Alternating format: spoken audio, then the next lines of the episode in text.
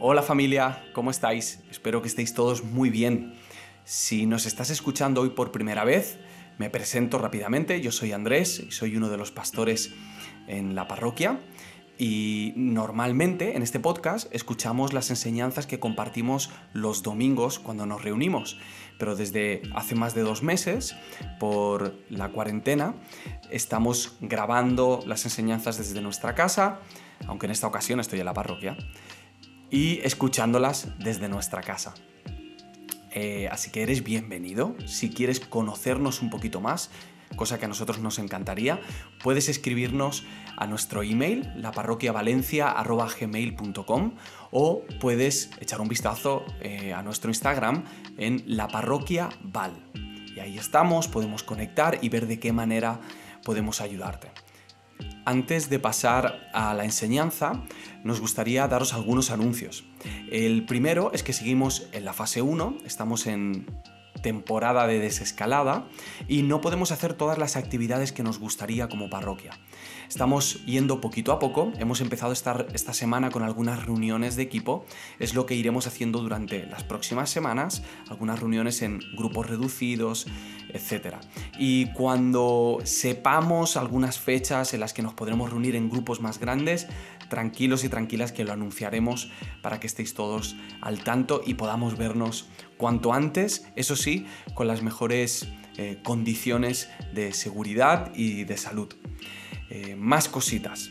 Quería recordaros a los papás y a las mamás que tenéis una web en la que los maestros de promesas están dejando em, contenido para vuestros hijos, para su crecimiento integral, para su crecimiento emocional, espiritual. Eh, seguro que podéis pasar muy buen tiempo con ellos haciendo estos devocionales, así que os recomiendo que lo hagáis, que le echéis un vistazo y que por favor no lo dejéis pasar. Cualquier minuto que invirtáis en el crecimiento de vuestros hijos va a valer la pena y va a tener su fruto.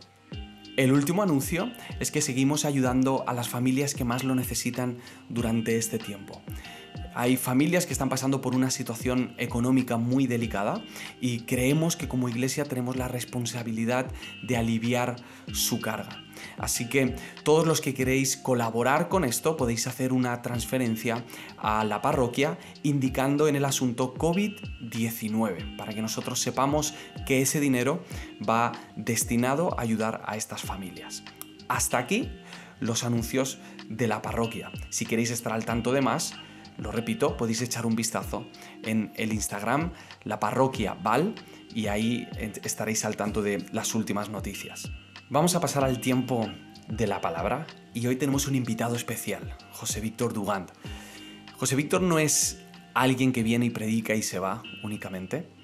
Es alguien que tiene la libertad y la autoridad de hablarnos desde el corazón y decirnos tanto las cosas buenas como las cosas malas de nuestra familia. Es alguien que nos acompaña en nuestro camino como iglesia y que aunque está en la distancia, porque vive en Miami, eh, se preocupa constantemente por nosotros y por saber qué pasos estamos dando como iglesia. Yo escuché predicar a José Víctor por primera vez en el 2000. Yo tenía 17 años. Hice un viaje a Estados Unidos para una formación de evangelismo y discipulado, aunque en aquel entonces todavía no había entendido lo que significaba seguir a Jesús. La cuestión es que me senté a escucharlo, como me había sentado a escuchar cientos de predicaciones o, miles antes, y lo que para mí iba a ser una predicación más, resultó ser el día que tomé la decisión de seguir a Jesús. Un año después yo me fui a vivir a Miami durante seis meses y estuve eh, formándome en esta iglesia en la que él era el pastor y desde entonces hasta este momento ha sido alguien que me ha acompañado en mi camino personal, en el camino de mi familia también, especialmente de mi papá y de la parroquia. No me enrollo más y vamos a aprovechar los próximos minutos para poner toda nuestra atención y escuchar lo que Dios quiere decirnos. Hola, ¿cómo están todos? Les habla el pastor José Víctor Dugand y les saludo desde la ciudad de Miami muy contento de poder dirigirme a ustedes por este medio, aunque les confieso que preferiría un millón de veces poder estar allá, en persona, Los extraño, quisiera abrazarles. Eh, hemos estado orando por ustedes mucho y pendientes de todo lo que está pasando. Estamos eh, orgullosos de la nación española y la manera tan valiente como han enfrentado una crisis tan fuerte como la que han enfrentado en estos últimos meses. Y también, pues muy contentos de, de saber que ya están eh, pudiendo salir más a la calle, a compartir, aunque de una manera restringida, pero a poder compartir tiempo con gente que es tan importante, que uno ama, con nuestras familias. Así que nos alegramos por ustedes. Y quiero hacer una oración para, para pedirle a Dios que, que nos hable de una manera especial a través de esta enseñanza. Amado Dios, gracias. Gracias por tu palabra, Señor. Gracias por tu palabra que, que nos produce vida, Señor, que nos da confianza, nos da seguridad y nos permite caminar en certidumbre de fe, Señor. Especialmente ahora que estamos pasando una etapa nueva en toda esta crisis del COVID-19. Quiero pedirte, Señor, que por medio de tu Espíritu Santo hagas a Cristo y su obra real, Señor, en medio de las personas que van a escuchar esta enseñanza y, y Padre, que, que nuestras vidas, nuestra manera de pensar, Señor, sea renovada. Padre, que, que nuestros paradigmas sean retados, Señor, y podamos, podamos, Señor, ver tu corazón de una manera tan real, Señor, y entender lo que nos quieres decir.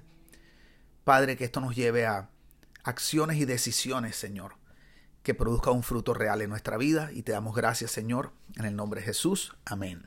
Y bueno, antes de enseñar, quiero mandarle un abrazo especial y saludos a los pastores Andrés y Gloria y Andrés Junior y Bonnie Lu y todo el equipo. Y bueno, quiero comenzar hablándoles de algo que me pasó hace un par de días en la mañana.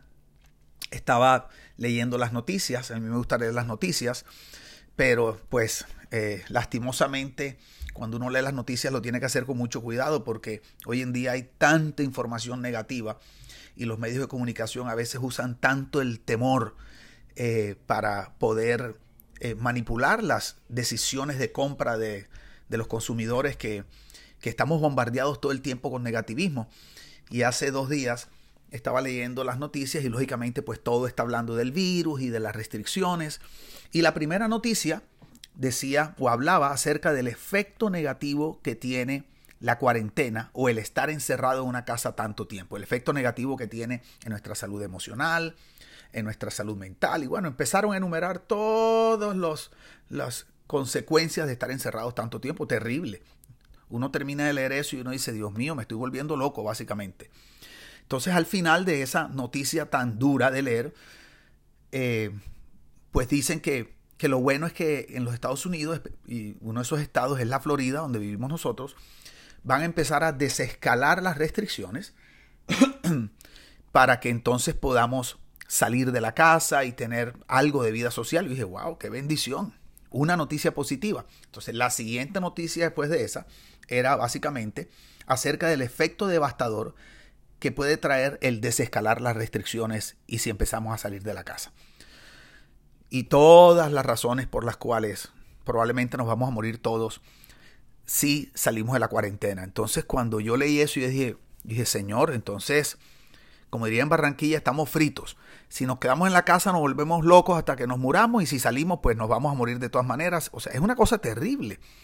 Y me he dado cuenta que estar expuestos a todas estas noticias tan difíciles eh, ha producido como, como una sensación de desesperanza en la gente. Lógicamente, pues el ser pastor de una congregación, eh, parte de, mi, de mis rutinas diarias es hablar con muchas personas y atender personas, en este caso pues ahora por teléfono o por video, videollamada. Y el, el denominador común es que la gente está desesperada y la gente está desesperanzada. Em, hay una historia en la Biblia que me recuerda, ¿verdad? O que tiene que ver con esto que he notado en las personas hoy día. Y es eh, la historia de cuando el profeta Samuel visita a la viuda de Sarepta y a su hijo, ¿verdad? Y ustedes conocen la historia, el profeta Samuel va, le pide comida y agua y la viuda básicamente le dice, yo no tengo nada, lo que tengo es, me queda algo muy poco y lo que estamos esperando es comernos eso para morirnos mi hijo y yo. Y dice en Primera de Reyes 7:12, dice así. Luego que el profeta le pide comida y agua, dice. Pero ella respondió, vive el Señor tu Dios, que no tengo pan. Solo tengo un puñado de harina en la tinaja y un poco de aceite en la vasija, y estoy recogiendo unos trozos de leña para entrar y prepararlo para mí y para mi hijo, para que comamos y muramos. Es tremendo porque la respuesta de esta viuda refleja la desesperanza que había en su corazón y creo que también refleja la desesperanza que he notado en el corazón de muchas personas hoy día con todo esto que está pasando. Este era un sentimiento tan profundo el que tenía la viuda, oye esto, que no le permitía ver que Dios estaba a punto de intervenir su vida para cambiar radicalmente su situación. Y eso es algo que produce la desesperanza. La desesperanza, primero, no nos deja ver lo que tenemos y segundo, no nos deja ver lo que Dios va a hacer. Dios estaba a punto de llevarla de la escasez a la abundancia y de la incertidumbre a la confianza. Dios estaba a punto de darle un giro de 180 grados a su vida y a la vida de su hijo, pero ella no lo podía ver, porque eso es lo que hace la desesperanza. La desesperanza nos impide ver lo que tenemos y lo que Dios va a hacer. Y esto es lo que he notado en muchas personas en este tiempo. Mucha desesperanza. ¿Cómo se produjo esa desesperanza en esta viuda? Les voy a explicar. La desesperanza se produjo porque ella estaba viviendo una situación muy difícil donde parecía no haber salida. Escucha eso.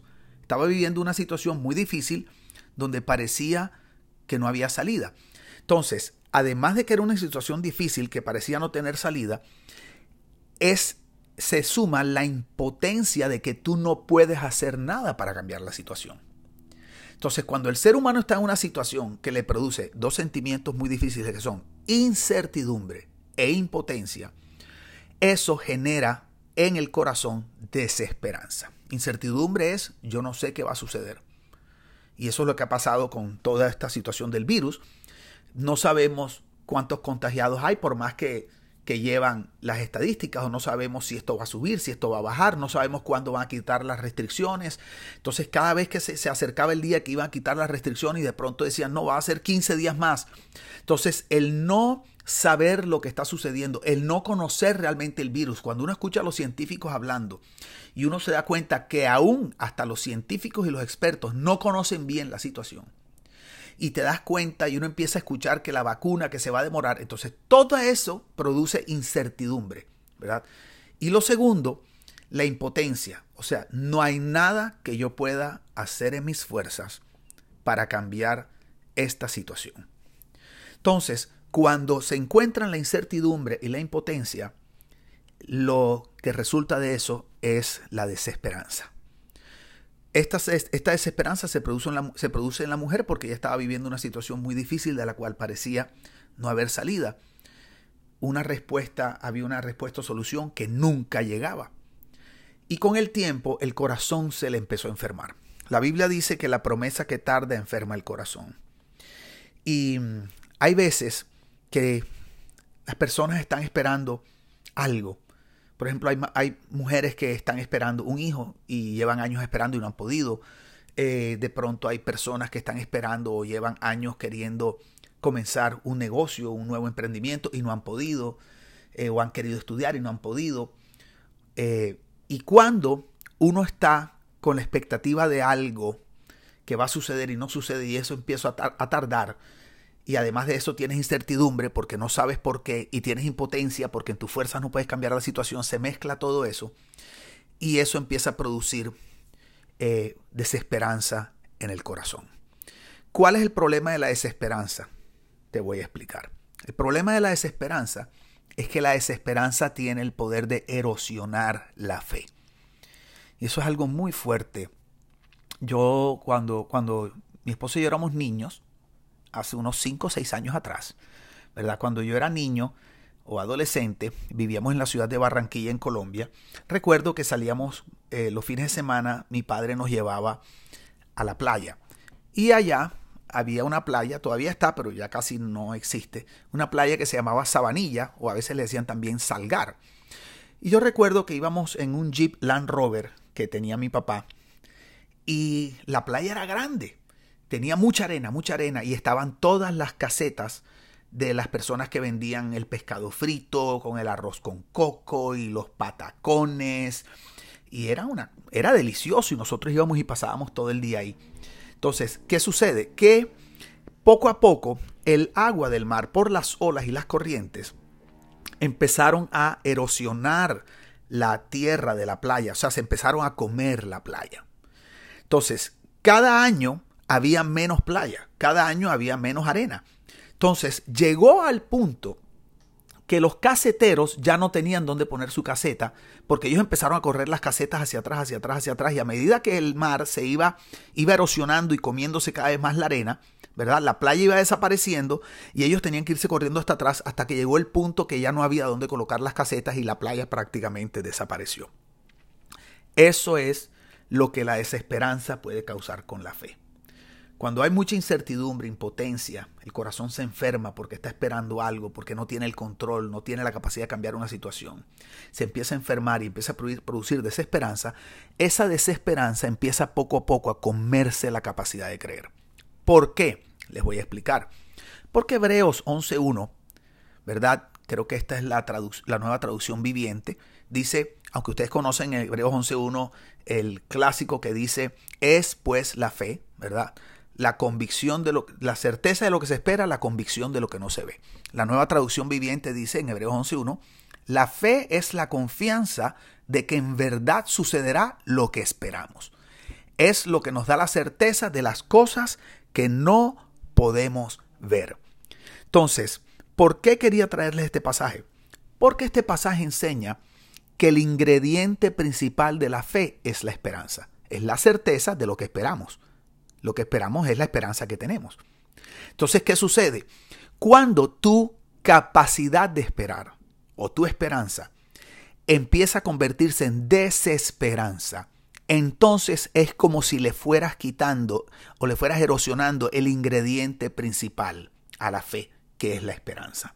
Un ejemplo práctico de esto es como si quisieras hacer una torta de chocolate sin chocolate. Es imposible. ¿Por qué? Porque el chocolate es el ingrediente principal de la torta de chocolate. No se puede hacer sin chocolate. Bueno, no puede haber fe sin esperanza. Entonces, cuando la desesperanza embarga el corazón del ser humano, se empieza a afectar la capacidad de creer. Entonces, la desesperanza erosiona la fe, significa que produce incredulidad. Eso es lo primero, produce incredulidad. Eso significa que nos impide creer en las promesas maravillosas que Dios tiene para nosotros. Entonces Dios tiene promesas lindas para ti. La palabra está llena de promesas, promesas de cuidado, promesas de provisión, promesas de abundancia, promesas de, de avanzar, de conquistar, de crecer. Cuando el corazón está en desesperanza, empezamos a perder la capacidad de creer en las promesas que Dios nos ha dado. Y empezamos a vivir como en una fe negativa. En vez de creer lo bueno que viene, es como si estuviéramos todo el tiempo esperando lo malo que nos va a suceder. Lo segundo que produce la desesperanza es que produce ceguera espiritual. ¿Qué quiere decir esto? Que no te permite ver lo que Dios ya está haciendo. Entonces, además, entonces primero produce incredulidad, no te permite creer en lo que Dios te ha prometido que va a venir. Segundo, te produce ceguera espiritual porque no te permite ver lo que Dios está haciendo en el momento, como le pasó a la viuda, que estaba el profeta ahí, Dios estaba a punto de cambiar su situación y la viuda no lo podía ver. ¿Por qué? Porque estaba tan llena de desesperanza por la situación tan difícil que estaba viviendo, que era, estaba incapacitada de creer que Dios podía tornar una situación tan difícil en algo positivo. Entonces, la desesperanza produce incredulidad, no nos deja no nos permite creer en las promesas de Dios y produce ceguera espiritual. No nos permite ver lo que Dios está haciendo. Y lo tercero que hace la desesperanza es que causa en nosotros un espíritu de pasividad que nos paraliza. Fíjense que la viuda había decidido comerse lo último que le quedaba para morir. Es como que ella dice, ya no vale la pena hacer nada, me voy a quedar aquí, prefiero morirme que ilusionarme con algo que seguramente no va a suceder. la desesperanza. ¿Saben algo que he aprendido eh, el otro día meditando en esta, en esta enseñanza? Algo que me he dado cuenta que muchas veces las personas que están deprimidas, realmente el problema que tienen es un problema de desesperanza. No siempre, no quiero generalizar, pero he visto que hay veces que la depresión, su raíz es la desesperanza. Por eso es que las personas cuando están deprimidas, una de las de las tendencias es a querer dormir todo el tiempo, a no querer salirse de la cama. Es como no querer vivir, como, ah, como, es como un cansancio permanente, te produce como una parálisis y una pasividad. No quieres levantarte a trabajar, no quieres levantarte a enfrentar la vida, no quieres enfrentar los problemas. Y es que muchas veces la depresión está, eh, su origen es la desesperanza, porque la desesperanza produce pasividad. ¿Por qué estoy trayendo esta enseñanza? porque ustedes ahí en Valencia y en España están eh, en una transición en este momento porque han vivido una de las crisis más fuertes en la historia del país, del mundo, pero de España de manera especial. Y en este momento están empezando a salir otra vez a la calle. Han, eh, el gobierno ha permitido que se desescalen algunas restricciones, pero ¿qué sucede? todo lo que se ha vivido, eh, yo percibo que en algunos corazones ha producido algo de desesperanza, a pesar de que, de que eh, puede salir otra vez, hay mucho temor. Porque no sabemos si al salir esto vuelva otra vez, a, la situación vuelva a empeorarse otra vez. Porque nos están diciendo que no saben si las personas que les dio el COVID quedan inmunes o no quedan inmunes. Entonces volvemos otra vez a la incertidumbre, a la impotencia el temor. Entonces, todo eso puede producir en el corazón una desesperanza. ¿Cuál es la desesperanza? Esto nunca va a ser igual. Mi negocio no va a volver a levantar. Eh, no vamos a volver a tener las libertades que teníamos antes. Y en medio de todo este pensamiento negativo, esto empieza la incredulidad a surgir en el corazón.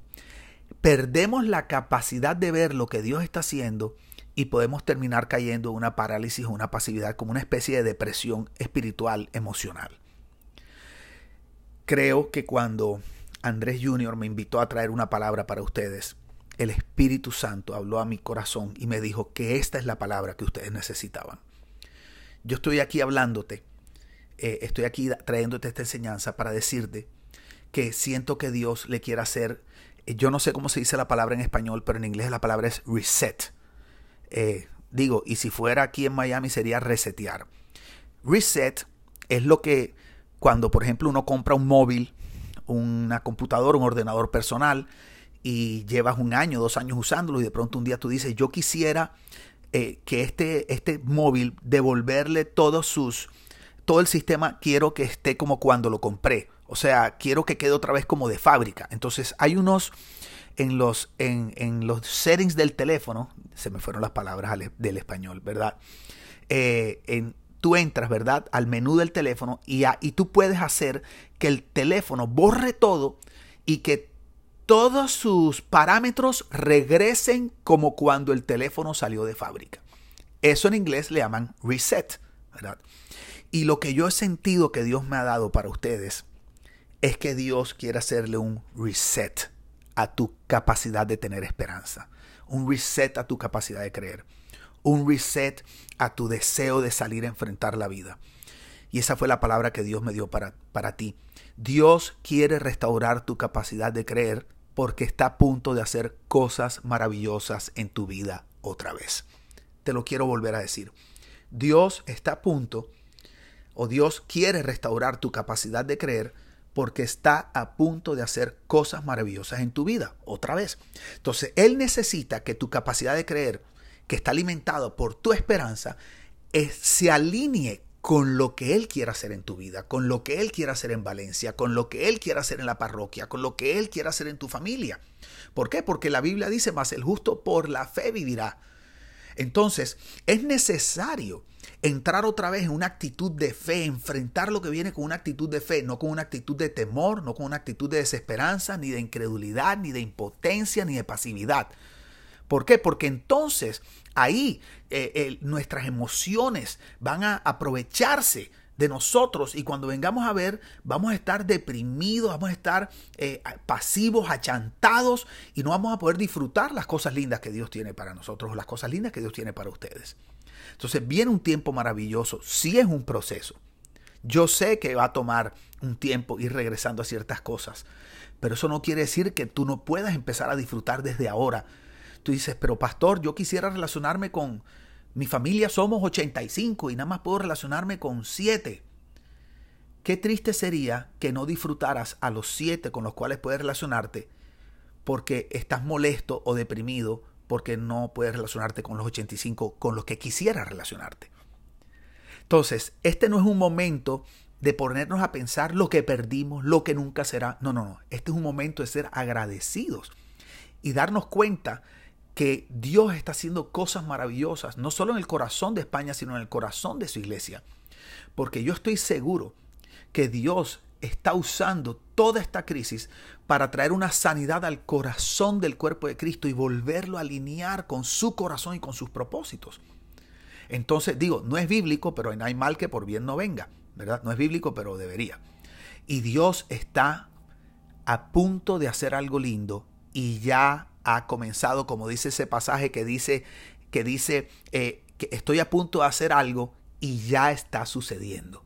Y yo siento que Dios está por hacer algo, pero ya está sucediendo y hay, hay un despertar especial ahí en Valencia, en España. Y tu corazón, tu mente, tus sentimientos, tus emociones, tus decisiones deben estar alineadas con lo que va a pasar para que puedas disfrutar, para que puedas volver poco a poco otra vez tal vez no a la misma normalidad de siempre, pero sí por lo menos a la alegría de tu corazón, otra vez a disfrutar las relaciones. Quiero decirte algo. Ten cuidado de estar buscando que, que eh, como regresar a, a, comer a las cosas antes del, del coronavirus y de la cuarentena, porque de pronto te vas a perder de cosas nuevas maravillosas que Dios tiene ahora para ti. Entonces yo creo que algunas cosas del pasado pueden volver a suceder pero también estoy seguro que hay cosas nuevas, preciosas, que Dios tiene para cada uno de ustedes. Así que es importante que tengas la capacidad de soltar eso atrás, eso de atrás, que no te quedes como en esa nostalgia de lo que fue toda vida, todo, todo tiempo pasado fue mejor. En Cristo todo tiempo pasado no fue mejor. En Cristo estamos agradecidos por el tiempo pasado, pero Cristo nos lleva de gloria en gloria, de triunfo en triunfo y de victoria en victoria. Quiere decir que lo que viene es mejor que lo que pasó. La pregunta es si tú vas a estar en la actitud, en el ánimo, y tu corazón y tu mente va a estar van a estar enfocados para poder entrar a este nuevo tiempo con la actitud correcta. Para eso, Dios quiere restaurar tu esperanza. Mira cómo dice Hebreos 6:19, un pasaje precioso. Dice, tenemos como ancla del alma una esperanza segura y firme. Yo he aprendido que la esperanza es el ancla que el alma necesita para caminar confiadamente en medio de las tormentas o cuando sube la marea. Si has visto que cuando un bote, ¿verdad? Una lancha, un bote, una embarcación tira el ancla, si la marea está baja, eh, el bote puede, tiene eh, un poquito de espacio para maniobrar porque la cuerda está un poco floja porque la marea está baja, aunque el ancla esté, ¿verdad? Eh, está abajo, de pronto una roca, ¿verdad? Está agarrada. En el momento que la marea sube, la cuerda se tensiona y el bote que de pronto estaba eh, dando vueltas por ahí con la cuerda floja, el bote inmediatamente que la cuerda se tensiona, el bote queda exactamente encima del ancla porque la, la cuerda queda tensionada. Yo he aprendido que la esperanza ¿verdad? Es un ancla para el alma. Cuando la esperanza está restaurada, cuando la esperanza está saludable, cuando tenemos la capacidad de, de, esperar y sabemos que lo que Dios ha prometido es una realidad y va a suceder, el ancla tiene la capacidad, perdón, el ancla, el alma tiene la capacidad de mantenerse firme y segura, especialmente cuando suba la marea de la vida porque cuando sube la marea de la vida, esa cuerda que basta el ancla, que es la esperanza, se tensiona y el alma queda firme, alineadita, ¿verdad? Con la esperanza. Y eso impide, ¿verdad? Que el alma de pronto se suelte por ahí y se deje llevar por las corrientes de las crisis de la vida, de lo que la gente está diciendo. Entonces Dios quiere restaurar tu esperanza porque la esperanza es el ancla de tu alma. La esperanza es el ancla que tu alma necesita. La esperanza te ayuda a enfrentar la vida seguro, que Dios te ha dado la victoria y que nada va a impedir que ella sea realidad en tu vida. Eso solo lo puede hacer la esperanza. Mira cómo dice Primera de Pedro 1.13, dice, por tanto, preparen su entendimiento para la acción, sean sobrios en espíritu, pongan su esperanza completamente en la gracia que se les traerá en la revelación de Jesucristo quiero resaltar dos puntos de este pasaje. Quiero que notes que la firmeza de tu esperanza depende de cuánto conoces a Jesucristo. Porque si vamos a hablar de restaurar la esperanza, de hacerle un reset, de llevar los parámetros otra vez a, cuando salió de fábrica, o sea, cuando eh, antes de esta crisis, cuando estaba firme, entonces no hay nada más importante, ¿verdad?, que conocer a Jesús.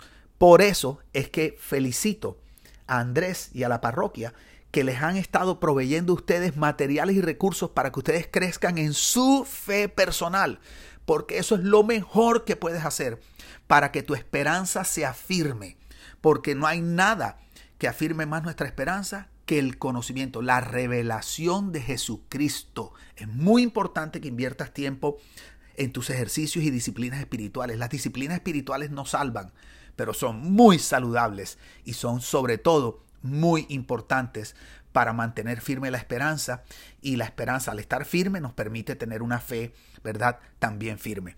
Lo segundo que quiero que notes de este pasaje es que Dios te está llamando a salir de la pasividad. Porque dice, preparen su entendimiento para la acción. 1 Pedro 1.13, ¿verdad? Preparen su entendimiento para la acción.